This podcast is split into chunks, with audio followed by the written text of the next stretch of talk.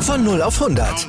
Aral feiert 100 Jahre mit über 100.000 Gewinnen. Zum Beispiel ein Jahr frei tanken. Jetzt ein Dankeschön, rubbellos zu jedem Einkauf. Alle Infos auf aral.de. Aral, alles super. Challenger Corner. Der Tennis-Podcast In Zusammenarbeit mit tennistourtalk.com auf meinsportpodcast.de. Wir sind noch mitten in den US Open, aber es wurde mal wieder Zeit für eine neue Ausgabe der Challenger Corner. Nachdem wir uns den gesamten Sommer nicht mehr gemeldet haben, wollen wir jetzt mal wieder im Herbst mal wieder voll angreifen. Hier mit der Challenger Corner auf meinsportpodcast.de, zu der ich euch heute herzlich begrüßen möchte. Mein Name ist Andreas Thies, bei mir wie immer der Macher von tennistourtalk.com, Florian Heer. Hallo Florian. Servus Andreas. Ja, wir haben den Sommer über andere Dinge gemacht, beziehungsweise wir waren auf anderen Turnieren unterwegs und haben die Challenger-Tour so ein bisschen links liegen gelassen und äh, beide ein schlechtes Gewissen. Ja, zum Teil. Wir haben ja die Tennis-Bundesliga relativ intensiv Genau. verfolgt und da waren ja doch auch die ein oder anderen Spieler der Challenger Tour mit unterwegs. Da, da war sehr, sehr viel mit am Start in den letzten Wochen und äh, wir können noch mal ein kleines gerade kleine Fazit ziehen. Bundesliga hat schon extrem viel Spaß gemacht in diesem Jahr, auch wenn es vielleicht am Ende nicht die, die Überspannung gab wie im letzten Jahr, als wir dann ja auch noch am letzten Spieltag über die, die Absteiger gesprochen haben.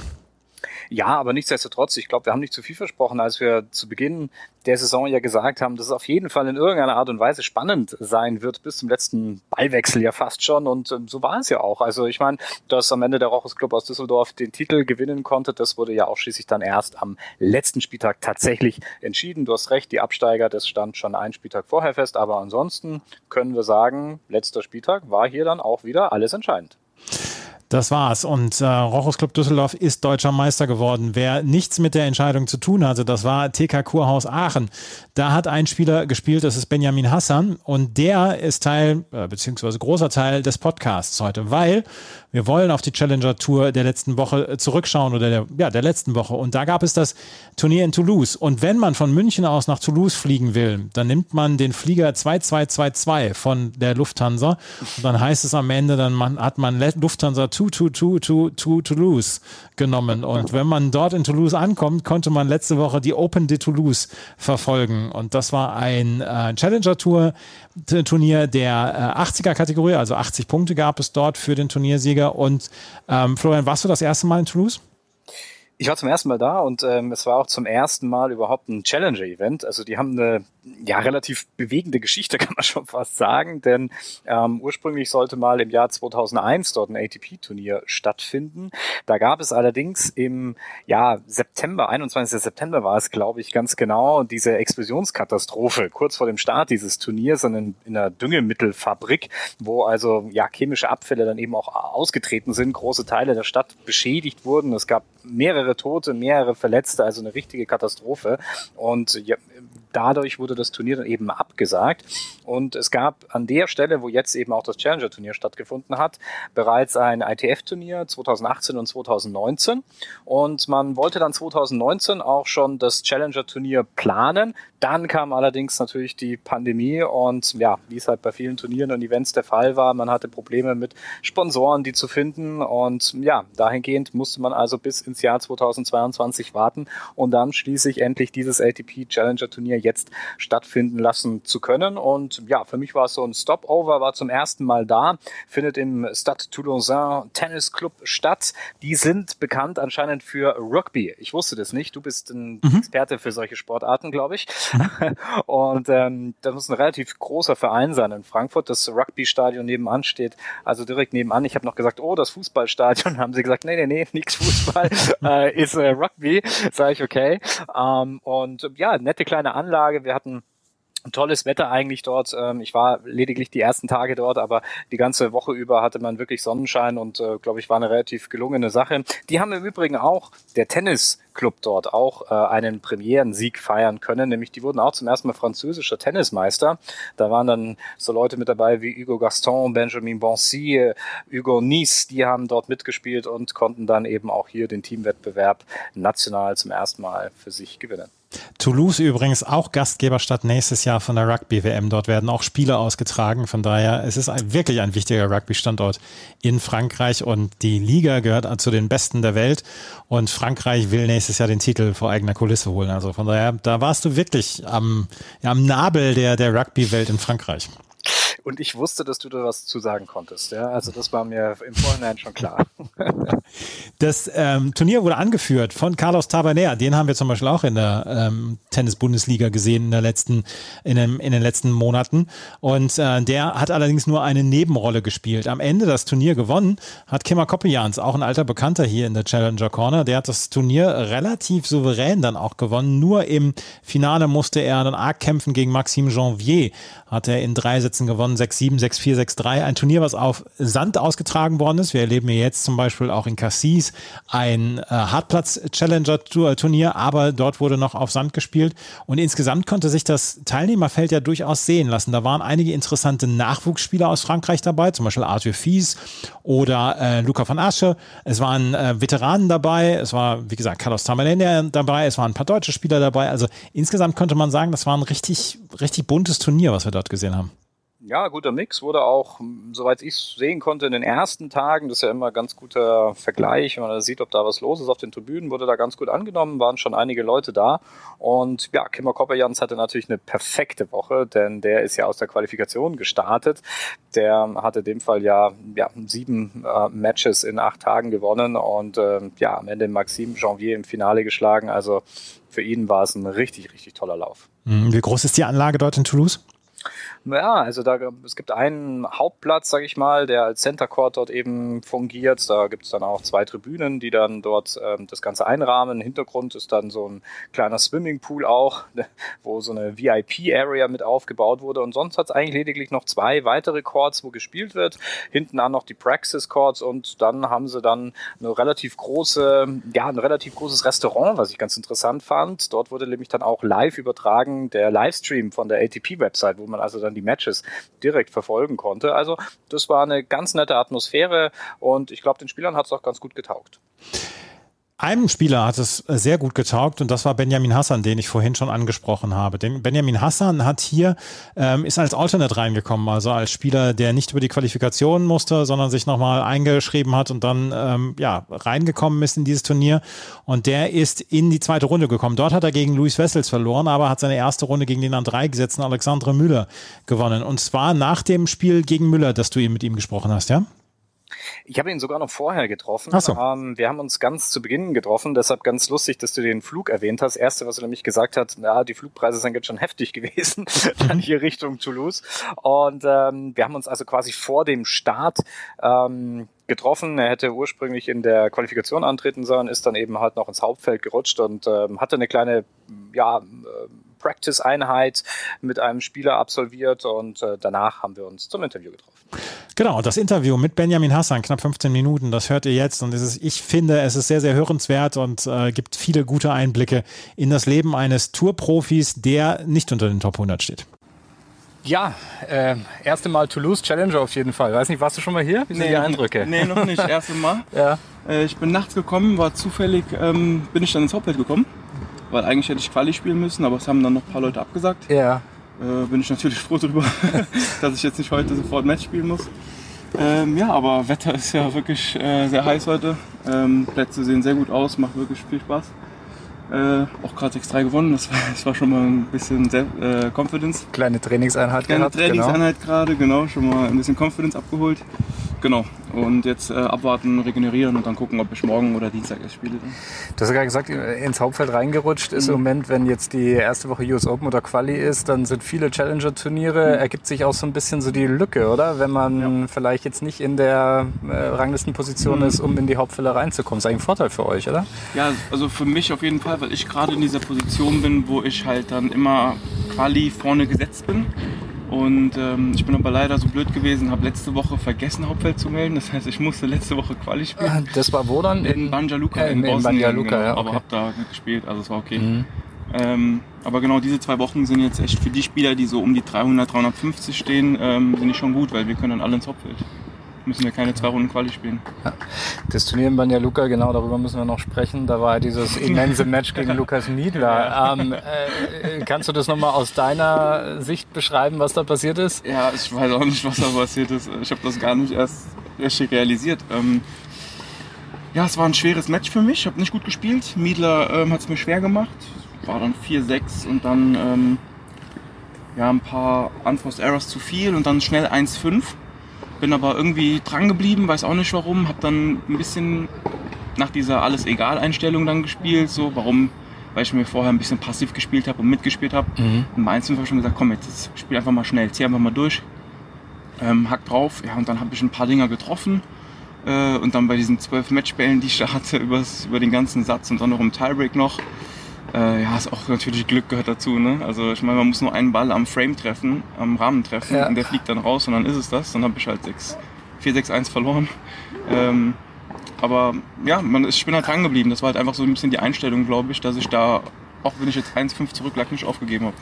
Hast du das in dem Moment realisiert, dass das überhaupt so viele Matchbälle waren? Weil Nee. manchmal, manchmal checkt man das im Moment ja vielleicht Nee, gar nee, nicht. Ich weiß noch, ich habe mit einem Spieler gesprochen, direkt nach dem Match. Der hat gefragt, Mhm. oh, es war ein hartes Match, oder? Hast du Matchbälle äh, abgewehrt? Sage ich, ja, ja, fünf oder sechs, glaube ich. Und Okay. dann, dann habe ich später erst erfahren, dass es zwölf waren. Also es war irgendwie. Ja, Hat der Lukas dann noch irgendwas gesagt gehabt? Oder? ja wir, mh, klar, ein bisschen, ein bisschen pisst so natürlich. Ne? Ja. Aber wir haben ja noch doppelt gespielt. Also einen Tag später war alles wieder gut. Okay. Ähm, ja, es war alles gut. Hast du mal recherchiert, ob das ein Rekord war? Ich weiß es nämlich gar nicht. Hat dir das irgendjemand dann mal mitgeteilt? Weil ich Nee. glaube, es war tatsächlich, glaube ich, äh, muss es, muss es ein Rekord äh, Das cool. Ereignis gewesen Das wäre sein. cool auf jeden Fall. Ich weiß es nicht. Ich habe keine Ahnung, ich habe nicht recherchiert. Okay, dann muss ich selber Ähm, nochmal nachschauen. Musst du mal nachgucken, ich weiß nicht. Aber ich habe jetzt auch noch nie zwölf Matchbälle irgendwie gehört oder so, dass jemand Ja. abgewehrt hat. Ne? Ich glaube, es war mal bei elf, bei Grand Slams auf jeden Fall. Also da war es auf jeden Fall ein Rekord. Bei den anderen weiß ich nicht, Ja. aber muss man mal nachschauen. Ja, vor allem, wie ich die halt auch abgewehrt habe. Ne? Das war ja irgendwie, also einmal Serve and Volley und dann Ja. Halb Volley, kurz Cross, Stoppball, dann Passing Shot mit Mittelgriff, kurz Cross und ist halt Glück so, ne? Also es gehört halt zwar dazu, scheiß Tennis, aber für mich war es jetzt gut. Wenn wir jetzt, jetzt sind wir ein bisschen über die Hälfte der Saison ja schon hinaus. Wie fällt jetzt bisher so das Fazit für dich aus in dieser Saison? Äh, sehr gut auf jeden Fall. Vor allem, weil ich letztes Jahr echt so ein bisschen tief hatte und äh, gezweifelt habe und echt überlegt habe, mache ich das noch mit und so. Stand ja so 500. Ähm, ja, aber bin dran geblieben, wollte dann ein bisschen mental arbeiten, habe mir einen Mentalcoach geholt, ähm, weil ich da echt in vielen Matches ein Tief hatte und dann auch schon sehr schnell abgeschenkt habe und wenig Lust hatte. Und gesagt, komm, jetzt greife ich nochmal an, habe mir einen Mentalcoach geholt und seitdem lief es wirklich sehr gut. Arbeitet ihr dann regelmäßig zusammen oder, oder wie läuft Wir das? äh, haben jeden Tag Kontakt fast Okay. oder immer wenn ich Matches habe Kontakt, genau. Mhm. Und dann haben wir äh, immer so blockweise haben wir viel gemacht dann, ja. Okay, immer wenn ich Trainingsphasen hatte, dann kam er runter zu mir oder ich nach Köln ähm, und dann zusammengearbeitet. Genau. das heißt, er schaut sich das dann über einen Livestream an oder und äh, kann es dann damit analysieren, oder? Genau, ja. Ist halt immer noch ein bisschen schwer, weil es über das Livestream ist und jetzt Ja. Der sieht zum Beispiel nicht meine, meine, mein Gesicht? Mhm. meine, meine Mimik, meine, Ja. meine Körpersprache kann er so ein bisschen sehen. Ähm, genau, aber das hilft schon, ja. Er guckt sich immer alles an. Super. Ähm, ansonsten, ähm, sportlich gesehen oder trainingstechnisch, hat sich da noch irgendwas verändert? Hat sich da noch was getan? Nee, oder? gar nichts. Immer noch beim äh, Meffert. Mhm. Dominik Meffert, der gerade bei den News Open ist mit dem Ja. Tim Pütz. Mhm. Genau, immer noch in Koblenz. Sonst alles gleich geblieben. Was nicht gleich geblieben ist, ist die Staatsbürgerschaft. Ja, Also beziehungsweise ähm, kannst du uns da ein bisschen aufklären? Also was für einen Pass hast du und ähm, was war da vielleicht auch der Hintergrund, das überhaupt zu wechseln? also erstens, ich habe es nicht gewechselt. Es wurde, Okay. es wurde einfach so gemacht. Okay. Ähm, das hat die ATP einfach geändert. Das dürfen die eigentlich auch gar nicht. Okay. Ähm, ich habe jetzt nie zur ATP gesagt, hey, ich will meine Staatsbürger, also meine, meine Flagge wechseln, weil ich habe Okay. ja beide Staatsbürgerschaften. Okay. Ähm, aber es wurde, also ein Kumpel von mir, Johannes Hertheis, der hat mich angerufen und gesagt, hey Ben, du spielst jetzt für Libanon. Und ich so, hey, ich weiß von nichts. Sagt er, ja, deine Flagge wurde geändert. Und dann habe ich in Genf das 250er gespielt, im Mai war das, glaube ich. Ja. Und dann habe ich mit dem Supervisor gesprochen und die haben sich das auch gefragt. Und ich gesagt, ja, die ATP hat das einfach geändert. Und dann haben die gesagt, ja, das dürfen die gar nicht kommen, dann machen wir das jetzt. Und dann habe ich gesagt, ja, wartet mal ab, ich habe jetzt Davis Cup, dann rede ich mit Libanon, ob die da vielleicht hinterstecken. Vielleicht haben die der ATP gesagt, hey, der Junge spielt für uns, macht die libanesische Flagge. Aber trotzdem müssen die erst meine, meine Zustimmung brauchen die erst, um Ja, da klar. überhaupt was machen zu dürfen. Ja. Deshalb, also ich werde wahrscheinlich auch wieder zur deutschen Flagge wechseln, weil ich sehe mich als Deutscher. Äh, ja, und das hat jetzt auch gar keine, also das das Nee, hat jetzt dann auch irgendwie, du hast das gar nichts machen können, oder Nee, wie? nee, nee, es war- wurde einfach geändert. Es Ich hätte jetzt theoretisch mit irgendeinem von ATP reden müssen und dann wieder ändern müssen. Äh, Die haben dir aber auch keine Erklärung für irgendwas nein, gegeben. Einfach die Flagge geändert, ohne, Okay. ohne irgendwas. Okay, ist Also ja auch. ich glaube aber, dass ich beim, bei der Einzelcompetition äh, die Flagge die ganze Zeit wechseln darf. Ich okay. darf jetzt zum Beispiel hier mit libanesischer, nächste Woche kann ich mit deutscher Flagge spielen. Ich glaube, das geht. Ach, Ich okay. glaube, ich muss nur äh, Davis Cup halt mit der libanesischen Flagge spielen. Genau, weil Davis Cup hast du ja immer für den Libanon Ja, eigentlich genau. gespielt Ja. gehabt. Und ähm, wie ist es da? Also äh, ähm, ist es eigentlich, wenn man dort, ich weiß es gar nicht, wenn man dort mal angetreten ist, wäre es theoretisch eigentlich möglich, dass du mal für Deutschland spielen könntest? Oder Nee, das ist dann nicht mehr möglich, Ich oder? weiß es nicht. Ich glaube, ich habe mich festgespielt. Ich glaube, Mhm. ich kann nicht mehr für Deutsch, aber ich bin ja weit weg davon. Ja, ja, gut, aber es ist jetzt nur mal. Nee, nee, ähm, aber ich glaube, ich habe mich festgespielt für Libanon. Ja. Okay. Ja, mir ist nur eingefallen, bei Dustin Brown hat ja im Endeffekt auch nochmal gewechselt, hat es aber begründet mit seinem Vater und Genau, so. Und da genau, ja, habe ich mir der gedacht, war, war, war das, da war das bei dir vielleicht auch irgendwie ein Hintergrund, Nee, weil, nee, nee, weil dein Background ist ja, du bist ja in Deutschland geboren, Ich oder? Deutschland Vielleicht kannst du geboren. mal kurz sagen. Genau, ich bin in Deutschland geboren, ähm, im Saarland, in Merzig. Aber meine Eltern sind beide im Libanon geboren. Genau, und sind dann, mein Vater ist dann mit 17 vom Bürgerkrieg geflüchtet nach Deutschland. Und meine Mutter war, glaube ich, ein Baby oder ein Kind äh, mit ihrer Familie. Und die haben sich aber im Saarland kennengelernt. Genau, also die haben sich in Deutschland kennengelernt. Ja, wo ich dann geboren bin. Genau, das war's dann schon.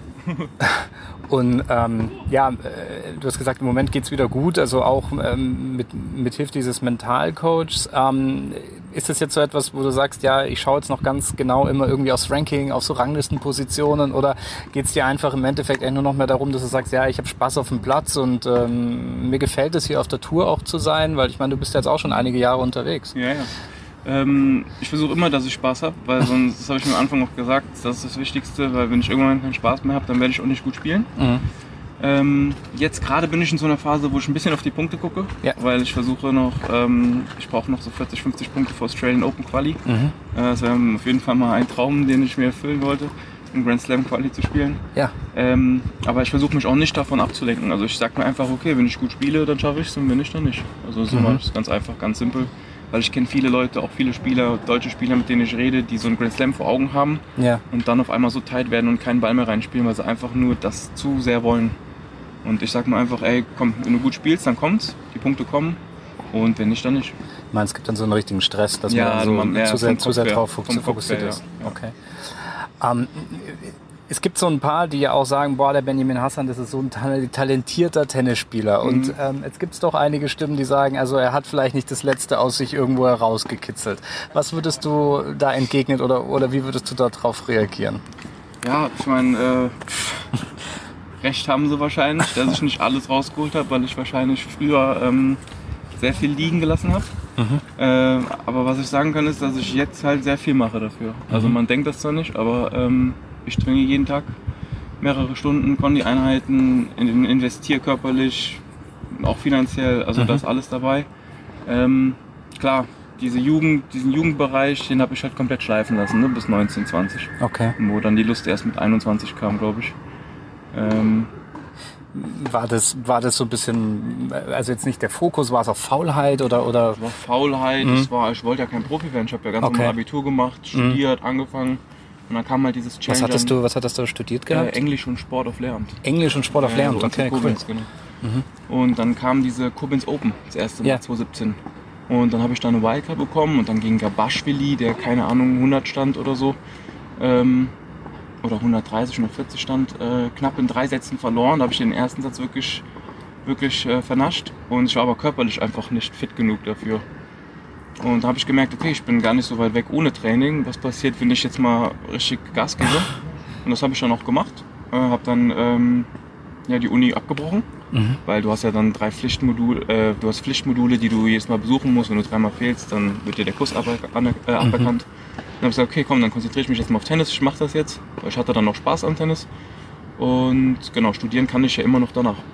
Ja, und dann so kam das. Und dann ging es halt auch schnell. Ne? Dann ein paar Futures gespielt, dann stand ich schon 500, 400. Jetzt bin ich halt in so einer Phase, wo ich halt bei 300 ein bisschen stehen bleibe, auch durch Corona. Ja. Ähm, aber ja, ich bin positiv. ich versuche es immer noch. Das ist gut. ähm, vor allem ist es ja auch äh, zwischendurch, wenn man jetzt, sage ich mal, in den Sphären des Rankings unterwegs ist, du hast den finanziellen Part ja vorhin schon angesprochen, das ist ja auch gar nicht so leicht. Ich Nee, meine, da nee, gibt es nee. ja auch viele, die irgendwann mal sagen, die abbrechen müssen und sagen, ich kann mir das schlichtweg nicht mehr leisten. Mhm. Gab es da so einen Moment auch bei dir oder gab es da auch irgendwie einen Sponsor oder, oder, oder jemand, der dich da besonders gefördert hat? Nee, ein Sponsor leider, der mich finanziell gefördert hat, gar nicht. Das ist so schwierig. Ich habe es versucht, äh, viele Leute angeschrieben, aber du, da brauchst du echt eine Menge Glück und irgendeinen, weiß ich nicht, Tennisverrückten Milliardär oder Millionär, der dich wirklich gern hat. Ähm, nee, ich, wir machen, ich mache das wie die restlichen deutschen Spieler, wir machen das über die mhm. Liga. Mhm. Über die Bundesliga, ne? Oder über unsere Mannschaftsspiele, genau. Da versuchen wir halt, da kriegen wir halt unser Geld und darüber finanzieren wir uns das ganze Jahr eigentlich. Das ist interessant, dass du das sagst, mhm. weil ähm, die Liga ist ja gerade zu Ende gegangen. Ja, ich habe das ja. für Aachen gespielt, mhm, oder? Ja. Ähm, ich durfte für den Tennis Channel da auch äh, kommentieren mhm. und, und ähm, war ja auch eine super spannende Saison. Ähm, abgesehen jetzt tatsächlich davon, ich weiß, dass ihr alle das wahnsinnig gerne spielt, weil mhm. ähm, das eine Team Competition ist und so weiter. Aber dieser finanzielle Aspekt, ähm, du sagst, du finanzierst mit der ganzen Saison? Ja. Die Spieler, die 400, 500 stehen, kommen nur, also ohne das könnten, würden 80, 90 Prozent könnten nicht mehr spielen. Mhm. Also nur die Top 100, 150, vielleicht noch 200, die könnten spielen. Der Rest könnte nicht mehr spielen. Ohne Liga. Das ist natürlich richtig ja. interessant. Ja. Ähm, hast du im Ausland eigentlich auch mal gespielt? Ich habe nicht geschaut, weil es gibt ja viele, die machen dann ja auch so ein bisschen, die gehen ja dann nach Österreich oder. Genau, nee, ich war da nicht so ein Fan von, weil ich halt auch dann eher Turniere spielen wollte und mhm. nicht noch zu viel Stress mit dem Fliegen am Wochenende haben wollte. Ich habe einmal, glaube ich, für Palermo gespielt, Italien äh, 2020 oder so, aber okay. das war jetzt nicht. Ich bin in der italienischen Liga irgendwo drin, für nächstes Jahr schon. Ähm, ja, wenn ich die Zeit habe und so, dann ab und zu gerne, aber ich wollte mich auch dieses jetzt echt mal nur auf Turniere konzentrieren. Ich wollte jetzt nicht zu viel mhm. Liga und nicht zu viel. Weil wenn du ja gut abschneidest bei den Turnieren, äh, dann hast du ja auch noch mal ein bisschen Preisgeld, ne? Das Klar. rettet dich auch noch so ein bisschen. Ähm, ja, aber so ein, so ein Ligaspieler jetzt im Ausland bin ich nicht so. Ist es auch so, dass da, also die deutsche Liga, glaube ich, ist, kann man sagen, die weltbeste, die beste, ja, ja ähm, ist dann wahrscheinlich auch finanziell am lukrativsten. Also ja, ist ähnlich wie so ein Fußballspieler, der in die Premier League oder, ja, in, oder, in, oder, oder, oder, nach Spanien geht. Auf jeden Fall, ja. Wir, wir, Deutschen kriegen in Deutschland schon am meisten, ja. Mhm. Also wir werden jetzt woanders spielen, deutlich weniger kriegen. Okay, ja, das ist interessant. Ähm, ohne das geht's nicht. ja, deshalb äh, sagen, es haben uns viele immer gesagt, wir, wir lieben dieses System, wir lieben die Liga, aber ja. klar, der finanzielle Part ist natürlich auch ein wichtiger, aber dass ihr natürlich sagt, dass ihr eine ganze Saison damit finanziert, ist natürlich ja, also schon ein, äh, ist ein interessantes Aussage. Alle außerhalb der 150 könnten ohne Liga, mhm. glaube ich, nicht spielen. Die würden mhm. alle schon aufhören. Okay. Ähm, wie sieht jetzt so ein bisschen dein Fahrplan für den, äh, für den Rest, für die restlichen Wochen oder Monate aus? Gibt es da schon ein bisschen was? Ein bisschen, Klar, die Woche jetzt hier. Ein bisschen, genau, die Woche hier. Dann nächste Woche würde ich gerne Tullen spielen. Da mhm. war ich letztes Jahr schon, das hat mir sehr gut gefallen, ja. ein super Turnier. Ähm, Tullen, dann habe ich eine Woche Davis Cup. ah ja, okay. Genau. Gegen wen, gegen wen geht's? Äh, wir spielen gegen Monaco. Oh, okay. Genau, gegen sogar einen Mannschaftskameraden von mir, der Hugo Nies, der spielt ja. Doppel, der hat ja bei uns in Aachen gespielt. Genau, den sehe ich dann wieder im Libanon spielen wieder. Und dann habe ich erstmal zwei Wochen auf, um so ein bisschen auf Hardcore zu trainieren. Mhm. Und dann werde ich genau die Hardcore-Turniere spielen. Dann werde ich mal switchen. Schaut gerade mal auf den Plan noch. Alexandre Müller in der genau. ersten Runde. Kennt ja. ihr euch? Ja, wir haben schon mal zweimal gespielt. Okay, wie waren die Erfahrungen ähm, bisher? Ich habe einmal 2018 gegen ihn in Amerika verloren mit sechs Matchbällen. okay. Das kann ich auch. Okay. Das kann ich auch, auf jeden Fall. Im dritten Satz 7-6 verloren. Und ich habe jetzt in, vor eineinhalb Monaten, zwei Monaten in Prostjov gegen ihn gewonnen. Ah, ja, okay. Runde, mhm. genau. ja. Okay, super. Ja. Ja, dann wünsche ich auf jeden Fall schon mal viel Erfolg. Vielen, vielen Dank. Das war Benjamin Hassan. Und Florian, ich muss sagen, ich war ähnlich verwundert beim Hören wie du beim Interview, als Benjamin Hassan davon gesprochen hat, dass er ja quasi sein komplettes, sein komplettes Jahr daraus finanziert, dass er in der Bundesliga spielt. Diese Bundesliga hat eine deutlich größere Bedeutung, als wir eh schon angenommen haben.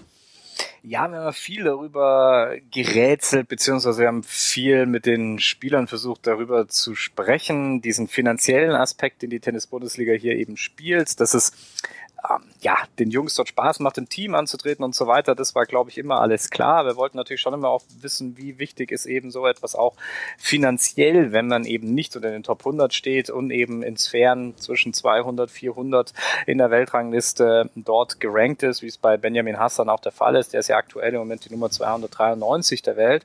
Und da war er sehr deutlich. Und das hat mich dann schon, und man hat es, glaube ich, auch gehört, dann äh, ein bisschen überrascht. Wir haben das ja hier im Das ist jetzt nicht gekürzt worden oder irgendwas, das Interview, oder auch nicht bearbeitet. Das ist genauso gelaufen. Und war dann schon ein bisschen erstaunt, dass er eben gesagt hat, naja, eine ganze Saison ähm, kann ich mir damit finanzieren und dann geht vielleicht auch der ein oder andere teurere Flugpreis nach Toulouse. Das ist dann auch machbar. ja, und er hat natürlich die eine Geschichte angesprochen ähm, gegen Lukas Mietler. Dort hat er in Banja Luka beim Turnier in der ersten Runde gegen Lukas Mietler gespielt. Und das müssen wir gerade noch einmal nacherzählen. Die, das Ergebnis an sich äh, schaut nach einem spannenden Match aus. 4-6, 7-6, 6-4 am Ende für Benjamin Hassan. Aber er hat in diesem Match zwölf Matchbälle abgewehrt und hat dieses Match noch gewonnen. Und er hat mit Lukas Mietler hinterher auch noch doppelt zusammengespielt, das hat er ja auch erzählt zwölf Matchbälle und ich habe jetzt noch ein bisschen recherchiert, ob es schon zwölf Matchbälle gegeben hat. Es hat mal in einem äh, Grand Slam elf Matchbälle gegeben, die abgewehrt worden sind und man spricht von einem Turnier, aus dem Jahr 1930, wo mal 18 Matchbälle abgewehrt worden sind. Aber zwölf Matchbälle in einem Match, das muss auf der Challenger Tour auf jeden Fall Rekord sein. Ansonsten habe ich nämlich keine anderen ähm, ja, Quellen gefunden, die noch von mehr Matchbällen, von abgewehrten Matchbällen sprechen. Ähm, Tommy Haas hatte mal ein Match gegen Tommy Robredo, wo er erst seinen 13 zehnten Matchball verwandelt hat. Aber das hat er wenigstens dann noch gewonnen. Aber Lukas Mietler wird hinterher auch sehr schlecht geschlafen haben und äh, Benjamin Hassan dementsprechend ja gut geschlafen haben und ähm, er hat dann ja auch erzählt, in was für einem Tunnel er während des Matches war. ja gar nicht richtig mitgekriegt. Ja. Ähm, und ich kann deine Recherche nur bestätigen. Also auch ich konnte wirklich nichts anderes finden, was jetzt bezeugen könnte, dass mehr als diese abgewehrten zwölf Matchbälle dann eben gab, um dann hinterher natürlich eben auch noch die Partie zu gewinnen. Und ähm, ja, den Texten, in denen ich das dann irgendwie untergebracht habe, dann war auch immer im Endeffekt bei mir so ein bisschen vorsichtig die Rede, dass ich gesagt habe, damit ist auf jeden Fall ein Rekord sicher. Ja, ähm, aber ich konnte dementsprechend, wie gesagt, auch nichts mehr anderes finden. Und ähm, ich glaube, er wird sich auch freuen, wenn man sagen würde, dass das Rekord auf der Challenger Tour ist ist. Ich glaube, das würde er mitnehmen und unterschreiben. Ja, das nimmt er auf jeden Fall mit, aber das muss ja trotzdem komisch gewesen sein, am nächsten Tag dann noch mit Lukas Mietler zusammen Doppel zu spielen, dem er gerade da zwölf Matchbälle äh, ja, abgeluchst hat und den dann noch besiegt hat. Das ist eine überragende Geschichte auf jeden Fall. Ja, es gab ja so, äh, ich weiß nicht, ich habe das auch noch nebenbei dann mitbekommen, gab auf Social Media den ein oder anderen Kommentar, dass es dann am Netz vielleicht auch noch ein paar Differenzen gegeben haben sollte. Ähm, wir haben ja auch im Interview noch mal kurz drüber gesprochen, er hat gesagt, gut, danach alles in Ordnung und ähm, dann ist auch wieder vorbei. Aber natürlich zu Beginn oder nach so einem Match, vor allem wenn man das als Verlierer beenden muss, das ist natürlich schon eine ganz, ganz bittere Geschichte und da kann man Lukas Mietler seinen Frust da natürlich schon klar nachvollziehen. Absolut. Also das war echt eine Geschichte, die relativ heftig war. Und er hat, wie gesagt, in der zweiten Runde gegen Luis Wessels verloren und ähm, er ist auf dieser, auf diesem Turniersheet ist er noch ähm, mit der Flagge des Libanon dann angezeigt worden, aber die Geschichte konnte er dann ja auch aufklären, dass er sagt, ja, ich weiß überhaupt nicht, warum das gemacht worden ist, über seinen Kopf hinweg. Die ATP Challenger Tour schreibt die lustigsten Geschichten. Ja, und so gesehen war ich auch sehr froh, dass ich ihn dort getroffen habe, weil es gab eben die ein oder anderen Themen, die es, sage ich mal, zu diskutieren gab. Dann natürlich einmal die Geschichte aus Banja Luka, aber eben auch die Geschichte mit der äh, Staatsangehörigkeit, die ja schon ein bisschen zu ja, einem komischen Gefühl irgendwie auch geführt hat. Man wusste nicht genau, was da passiert ist, weil es gibt einige, die scheinen ja ihre Staatsbürgerschaften recht häufig zu wechseln oder also die Staatsbürgerschaft nicht, aber zumindest unter der Flagge, unter der sie mhm. die Turniere antreten. Und ähm, ja, deshalb natürlich auch hier sehr kurios, die Geschichte, dass er eigentlich gar nicht wirklich was davon wusste und ähm, ja, ich glaube eben schon seit ein paar Monaten inzwischen jetzt offiziell auch auf der ATP-Tour unter dem Libanon antritt, aber ja, mal sehen, wann es dann wieder heißt, Benjamin Hassan spielt für Deutschland oder unter deutscher Flagge auf der ATP-Tour. Ja, auf jeden Fall. Dieses Turnier in Toulouse hat letzte Woche ähm, Kemmer Koppians gewonnen und ähm, am Ende hatte Benjamin Hassan nichts mit der Entscheidung zu tun, aber äh, das ist auf jeden Fall ein sehr hörenswertes Interview meiner Meinung nach. In der letzten Woche gab es auch noch ein paar andere Turniere, unter anderem in Nonthaburi in Thailand gibt es so eine ganze Reihe an Turnieren hintereinander. Nikola Kuhn übrigens aus deutscher Sicht, der dabei ist und der jede Woche dort im Moment spielt. Arthur Cazot hat letzte Woche das Turnier gewonnen gegen Omar Josika aus Australien mit 7-6-6-4 im Finale. Arthur Cazot, auch einer dieser Spieler, die man sehr häufig auf diesen französischen Challengern sieht und dann auch äh, auf den Hartplatzturnieren dieser Welt. Der hat letzte Woche dieses Challenger gewonnen. Auf Mallorca gab es eins und da hat natürlich mal wieder ein italienischer Spieler gewonnen. Luca Nardi gegen Sisu Bergs im Finale 7-6, 3-6, 7-5. Luca Nardi, 19 Jahre, das nächste Talent aus Italien, was jetzt nachkommen wird. Ja, an der Rafael Nadal Academy, dieses Turnier, das ja, ja jetzt auch schon ein paar Mal ausgetragen wurde auf den Hartplätzen dort in Manacor. Tolle Atmosphäre, wird immer gerne abends gespielt unter Flutlicht. Wir waren ja da auch schon mal bei der ersten Ausgabe vor Ort gewesen und äh, ja, lohnt sich auf jeden Fall dort auch immer mal vorbeizuschauen. Und Augen auf, kann ich nur sagen, bei den Italienern weiterhin. Luca Nardi, 19 Jahre alt, du hast es gesagt, da kommt wieder einer nach. Und ähm, ja, ich glaube, in Italien braucht man sich gerade nicht so viel Sorgen machen über den Nachwuchs. Nee, also wenn man sich um eins nicht Sorgen machen muss, dann um den Tennis-Nachwuchs, um den männlichen Tennis-Nachwuchs in Italien. Und das ist ja auch so eine Geschichte, wo dann jeder so Neid erfüllt, so ein bisschen draufschaut, jeder der Verantwortlichen aus dem DTB im Männerbereich, dass die Italiener im Moment dann noch Musetti und Giulio Serpieri etc., dass da einige nachkommen, dann noch die äh, auch wirklich erweiterte Weltspitze sein können in Como dagegen, da hat dann ein Italiener zwar das Finale erreicht, das hat er allerdings verloren. Francesco Passaro, der hat im Finale verloren gegen Cedric Marcel Stäbe. Und für den war es, glaube ich, eine richtige Erleichterung, dann mal wieder ein, ein Challenger-Turnier gewonnen zu haben. Der Mann ist halt so häufig verletzt.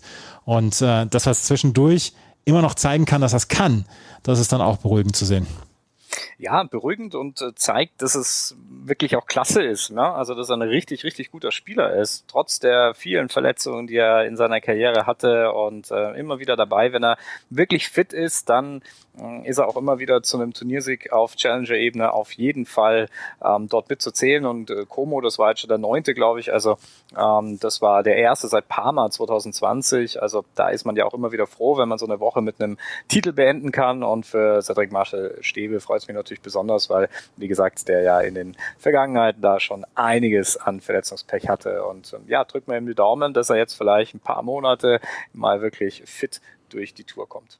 Francesco Passaro im Finale gewesen, 21 Jahre alt. Matteo Arnaldi auch im Halbfinale gewesen, ist 21 Jahre alt und im Viertelfinale stand Matteo Gigante, der ist erst 20 Jahre alt. Also auch hier in der Breite ein extrem starkes Teilnehmerfeld dann aus Italien und äh, dort werden wir in den nächsten 10, 15 Jahren extrem viele Spieler dann auch erleben. In dieser Woche geht es unter anderem weiter in Tulln und wir werden natürlich jetzt dann auch wieder in Zukunft ähm, sehr viel häufiger am Start sein und äh, werden euch durch den Herbst begleiten, unter anderem dann ja auch mit ein paar deutschen Turnieren, unter anderem hier in Ismaning. Leider, leider, leider gibt es kein Eckental mehr dieses Jahr kein Eckental, das wurde bestätigt. Tatsächlich, wir haben also Ismaning als letztes Teppichturnier hier noch in Deutschland, aber gut, naja, immerhin eins ist noch da und ähm, einen richtigen Ersatz scheint es ja leider auch nicht zu geben. Also es wird eine kleine Lücke geben bezüglich der Challenger-Turniere hier zumindest in Deutschland. Aber mal schauen, vielleicht huscht ja irgendwo noch einer aus der Ecke und bringt noch irgendwas. Und ähm, ja, es gibt vielleicht noch irgendein Turnier, man weiß es nicht, aber offiziell auf jeden Fall Eckental wird es leider, leider nicht mehr geben. Aber das Turnier lassen wir uns nicht entgehen. Ismaning. Also Ismaning, ja gut, das ist äh, mehr oder weniger vor der Haustür. Ja. Zumindest, ja. Also da ist es ja Pflichtprogramm, auf jeden Fall mal ein, zwei Tage vorbeizuschauen, ganz klar. Alles klar. Also, in den nächsten Wochen werdet ihr wieder mehr von der Challenger Corner hören hier auf meinsportpodcast.de. Den Podcast gibt es nach wie vor und äh, wir wollen natürlich auch über die Challenger Tour dann informieren. Das war's mit der heutigen Ausgabe. Wenn euch das gefällt, was wir machen, freuen wir uns über Bewertungen und Rezensionen auf iTunes und auf Spotify und tennistourtalk.com. Das solltet ihr auf jeden Fall immer in euren Bookmarks haben, weil dort werdet ihr über die Challenger Tour, über die ITF Tour und insgesamt über Tennis hervorragend informiert. Vielen Dank fürs Zuhören. Bis zum nächsten Mal. Auf Wiederhören. Wie viele Kaffees waren es heute schon? Kaffee spielt im Leben vieler eine sehr große Rolle. Und das nicht nur zu Hause oder im Café, sondern auch am Arbeitsplatz. Dafür gibt es Lavazza Professional. Kaffee am Arbeitsplatz, der genauso lecker schmeckt wie in eurem Lieblingscafé. Die perfekte Kaffeelösung für jede Art von Unternehmen. Klein, mittel, groß. Ihr habt auf jeden Fall einen Kaffee, der schmeckt. Die richtige Motivation für eure Arbeitstage. Alle Infos zu Lavazza Professional findet ihr auf lavazzapro.de mit allen Kaffeelösungen für euer Büro.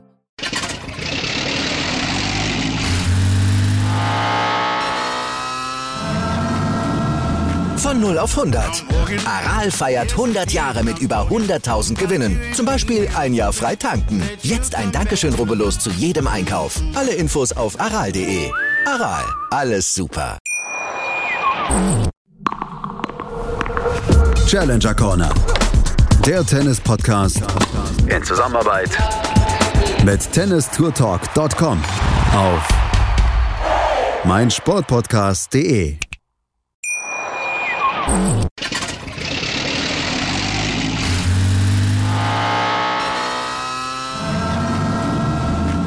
auf 100. Aral feiert 100 Jahre mit über 100.000 Gewinnen. Zum Beispiel ein Jahr frei tanken. Jetzt ein Dankeschön, rubbellos zu jedem Einkauf. Alle Infos auf aral.de.